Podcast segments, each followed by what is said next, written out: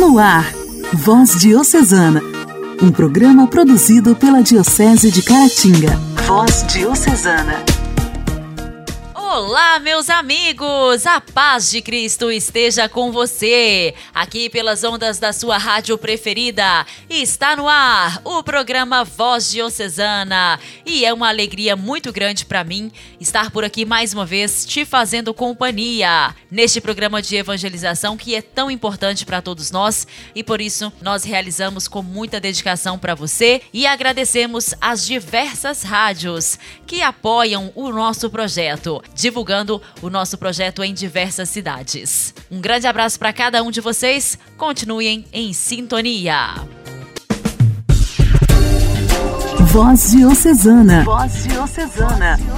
Um programa produzido pela Diocese de Caratinga. Hoje, dia 27 de dezembro, celebramos o dia de São João Evangelista. Foi um dos doze apóstolos de Jesus, o mais novo deles. Na época do chamado do Messias, ele tinha por volta de 24 anos. Pertencente à família de Zebedeu e de Maria Salomé, ele era possivelmente solteiro, provavelmente um pescador uma vez que seu pai tinha a posse de alguns barcos e admitia vários servidores para auxiliá-lo na pesca. Antes de seguir o Nazareno, ele e seu irmão Tiago eram adeptos de João Batista, batizados por ele, se preparando assim para o encontro com o Messias. Quando o Batista o apresentou a Jesus, os apresentou a Jesus, confirmando o seu papel redentor, eles imediatamente o seguiram. Logo depois, Logo depois, o futuro mestre os escolheu, sugerindo-lhes que abandonassem a profissão e suas posses para construir seu grupo mais próximo de seguidores, mais tarde conhecidos como Doze Apóstolos. João era repleto de sonhos e ideais, até mesmo por ser ainda muito jovem. Seu temperamento, denominado pela paixão, enérgico, lhe valeu, como também a seu irmão, o apelido de Filhos do Trovão, conferido pelo mestre, em referência ao uso que fariam dos raios se o tivessem em mãos. Ao lado de Tiago e de Pedro, forma o trio mais íntimo de Jesus, marcando sua presença em momentos de destaque na jornada do Nazareno pelo planeta. Ele é o único apóstolo presente ao lado da Mãe de Cristo e de Maria Madalena na crucificação do Messias. Sabe-se que João acompanhou corajosamente o Messias até a cruz e foi entregue por ele aos cuidados de Maria, com a missão de protegê-la e de ser amparado por ela, como se realmente fosse seu filho. Posteriormente, na edificação da igreja por Pedro, ele foi o seu braço direito, bem como no dia de Pentecostes. Após a tortura e a morte de seu irmão Tiago, João começou a realizar seu sonho, dirigindo-se para Efésio, para iniciar suas pregações. Ele tornou-se responsável pelo grupo cristão formado por Paulo anteriormente. Foi diversas vezes preso, martirizado, até ser exilado na ilha de Patmos, ao longo de aproximadamente quatro anos. Durante este tempo, disse que ele teria criado o Apocalipse, do qual apenas uma pequena parte foi preservada. Quando o contexto político se modificou em Roma, ele retornou. Dos seguidores de Jesus, ele foi o que mais se destacou no pensamento teológico. Contrariando todas as expectativas da época, ele morreu naturalmente na cidade de Efésio em 103, aos 94 anos.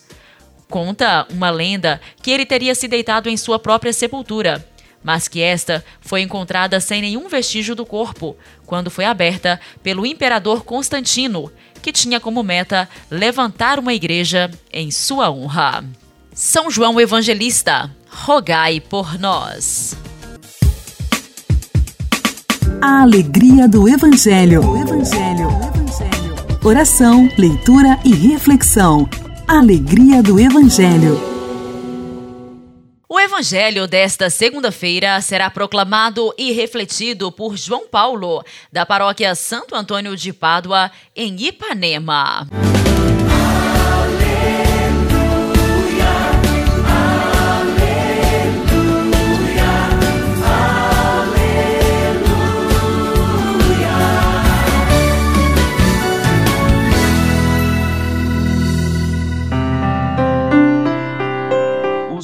Senhor esteja convosco, Ele está no meio de nós. Proclamação do Evangelho de Jesus Cristo, segundo Mateus. Glória a vós, Senhor. Depois que os magos partiram, o anjo do Senhor apareceu em sonho a José e lhe disse: Levanta-te, pega o menino e sua mãe e foge para o Egito. Ficai lá, até que eu te avise porque Herodes vai procurar o menino para matá-lo. José levantou-se de noite, pegou o menino e sua mãe e partiu para o Egito.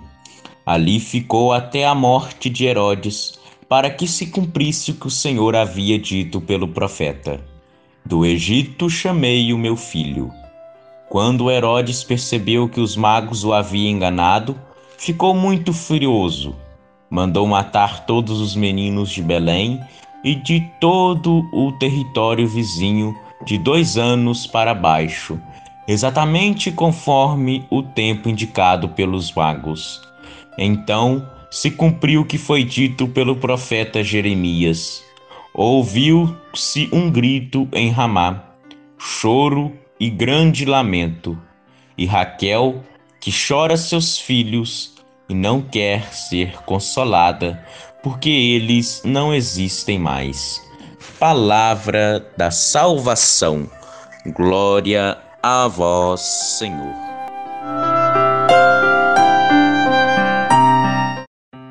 Meus queridos irmãos e irmãs, hoje o Evangelho de nosso Senhor Jesus Cristo vem nos ensinar mais um pouquinho Hoje o anjo do Senhor vem e avisa José dos perigos que vai correr. E assim também é nossa vida. Quando a gente tem uma vida focada em Deus, o anjo do Senhor vem e nos avisa que é para a gente ir e fugir para o Egito, que é para a gente sair daqui desse lugar e ir para o Egito. Mas o que é esse Egito? O Egito para muitas pessoas é um lugar triste, um lugar ruim. Mas é um lugar para nós cristãos, deve ser um lugar bom, um lugar de encontro com Deus. O Egito deve ser esse lugar onde a gente vai nos encontrar com Deus, onde a gente quer fugir da aparência do mal, onde a gente quer sair do mundo e ir para onde está Deus. Esse deve ser o lugar esse deve ser o Egito. A gente muitas das vezes a gente não foge da aparência do mal, mas quando a gente vê que já está saindo um pouco do controle, o anjo do Senhor vem e nos avisa: "Oh, foge do mal. Já está na hora de você parar com isso. Já está na hora de você parar com aquilo." E a gente tem que pensar nisso e voltar o nosso olhar para Deus, voltar e purificar o nosso coração, purificar o nosso coração a Deus. Cada dia da nossa vida, a gente deve tentar fugir para o Egito. O Egito do nosso evangelho também, para nós, é considerado como um lugar de purificação, um lugar de renascer novamente, um lugar onde a gente deve procurar a viver mais em sintonia com Cristo. Que a gente possa aprender com o Santo Evangelho de hoje, aprender a nos purificarmos, aprendermos a fugir para o Egito, aprender que no Egito a gente vai nos purificar e no Egito a gente vai poder voltar o nosso olhar para Deus novamente. Glória ao Pai, ao Filho e ao Espírito Santo, como era no princípio, agora e sempre. Amém.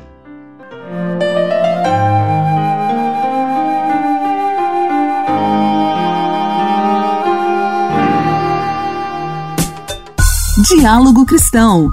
Temas atuais à luz da fé. Diálogo Cristão. Diálogo último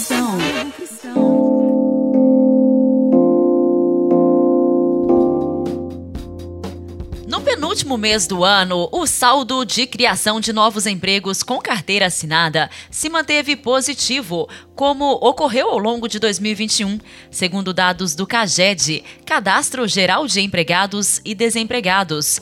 Divulgados na última quinta-feira, o mês de novembro registrou mais de 1 milhão 750 mil novos contratos de trabalho, enquanto houve quase 1 milhão e meio de demissões. Com isso, o saldo positivo foi de 325 mil novas vagas.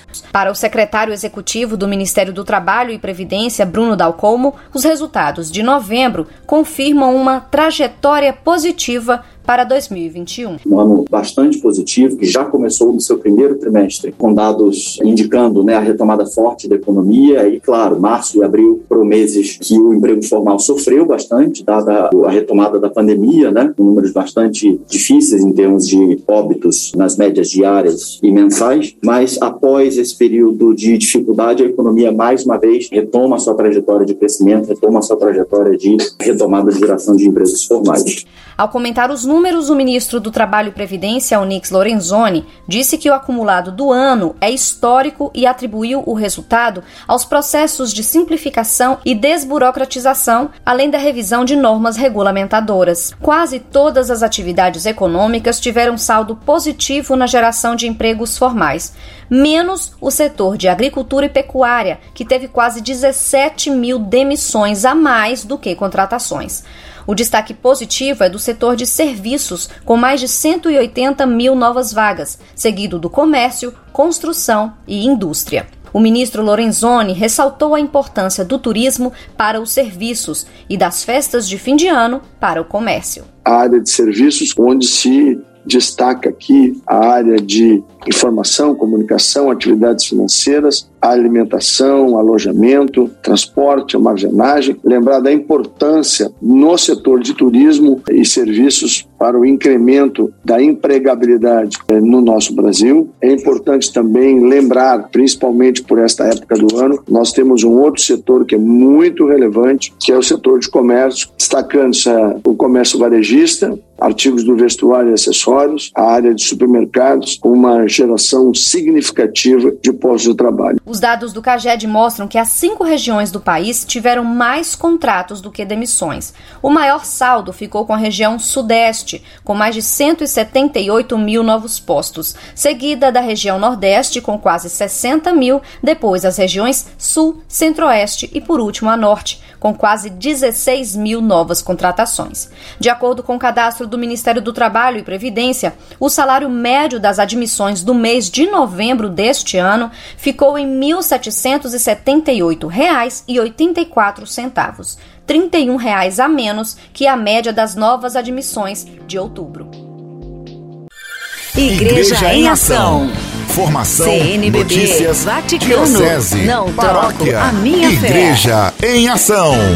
Igreja em Ação. Diálogo entre as gerações. Educação e trabalho são as três estradas que levam a um único caminho a uma paz duradoura.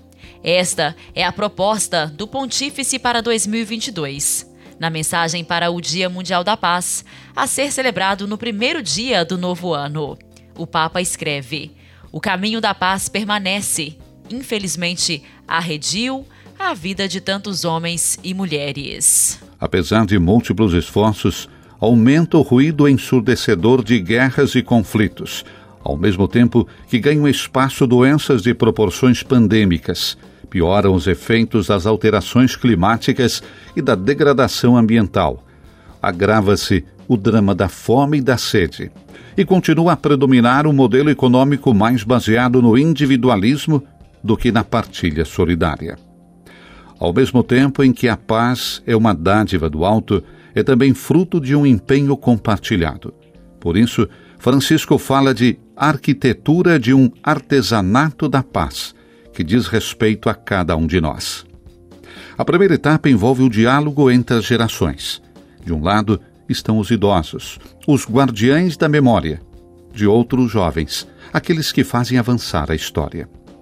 No meio, solidão e angústia agravadas pela pandemia.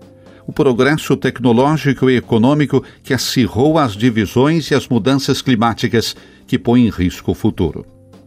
O meio ambiente, recorda, é um empréstimo que cada geração recebe e deve transmitir à geração seguinte. Mas, sem as raízes, sublinha o pontífice, as árvores não crescem e não dão frutos. Por isso, é preciso encorajar o diálogo e voltar a recuperar a confiança recíproca. Dialogar significa ouvir-se um ao outro, confrontar posições, pôr-se de acordo e caminhar juntos. Favorecer tudo isso entre as gerações significa amanhar o terreno duro e estéril do conflito e do descarte, para nele se cultivar as sementes de uma paz duradoura e compartilhada.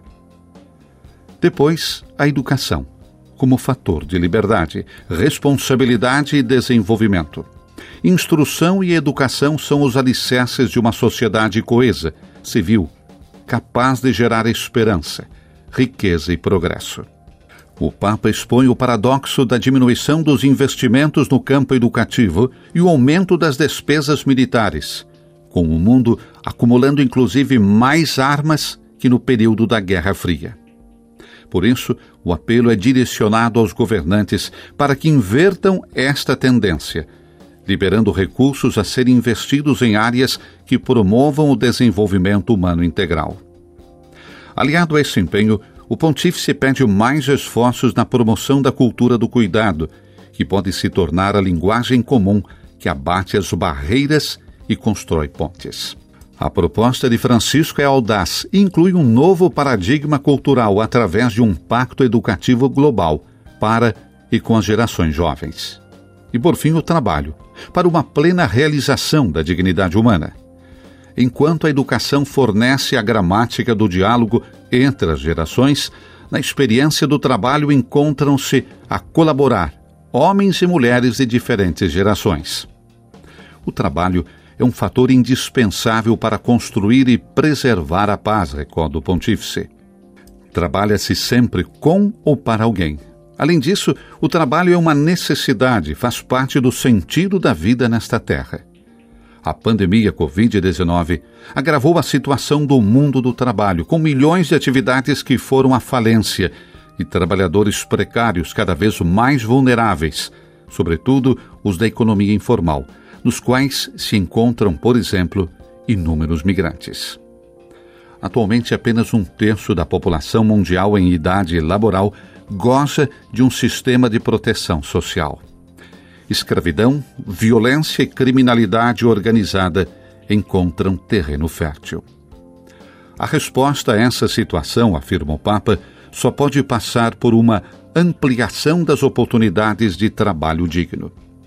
Para Francisco, é preciso unir ideias e esforços que levem também a uma renovada responsabilidade social, para que o lucro não seja o único critério guia é preciso haver equilíbrio entre a liberdade econômica e a justiça social, como defende a doutrina social da Igreja.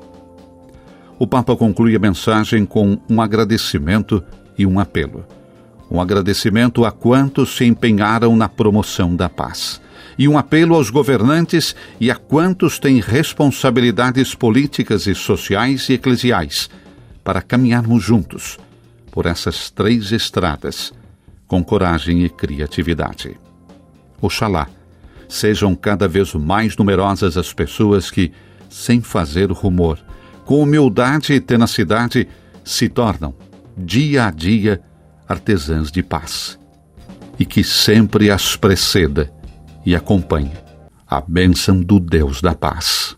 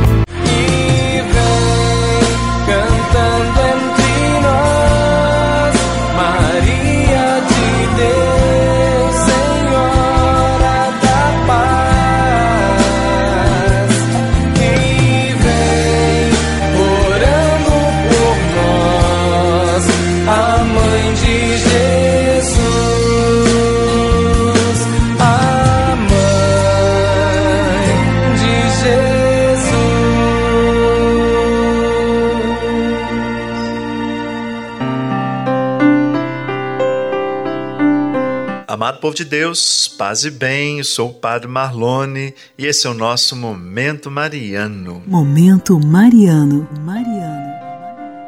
Vejam, apesar do fato de o cristianismo tratar muito da alegria, muitos cristãos são extremamente sérios. Já notaram isso? Se a vida deve ser um banquete, eles agem como se estivessem eternamente fazendo regime. Muitos com cara feia? Para que isso? Não que a fé seja um assunto de só menos importância, ao contrário, a coisa mais importante da vida é a nossa fé.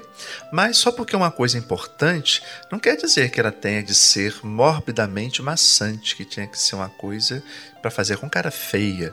Muito do que tem sido escrito sobre Maria no decorrer dos séculos nos inspira, nos enaltece, nos alenta espiritualmente, mas boa parte também é penosamente enfadonha. Lendo alguns dos maciços volumes escritos sobre ela, poder-se pensar que só estudiosos e santos a achavam interessante. Uma história muito conhecida envolvendo Maria baseia-se no cântico Noite Feliz, talvez a mais apreciada de todas as canções de Natal.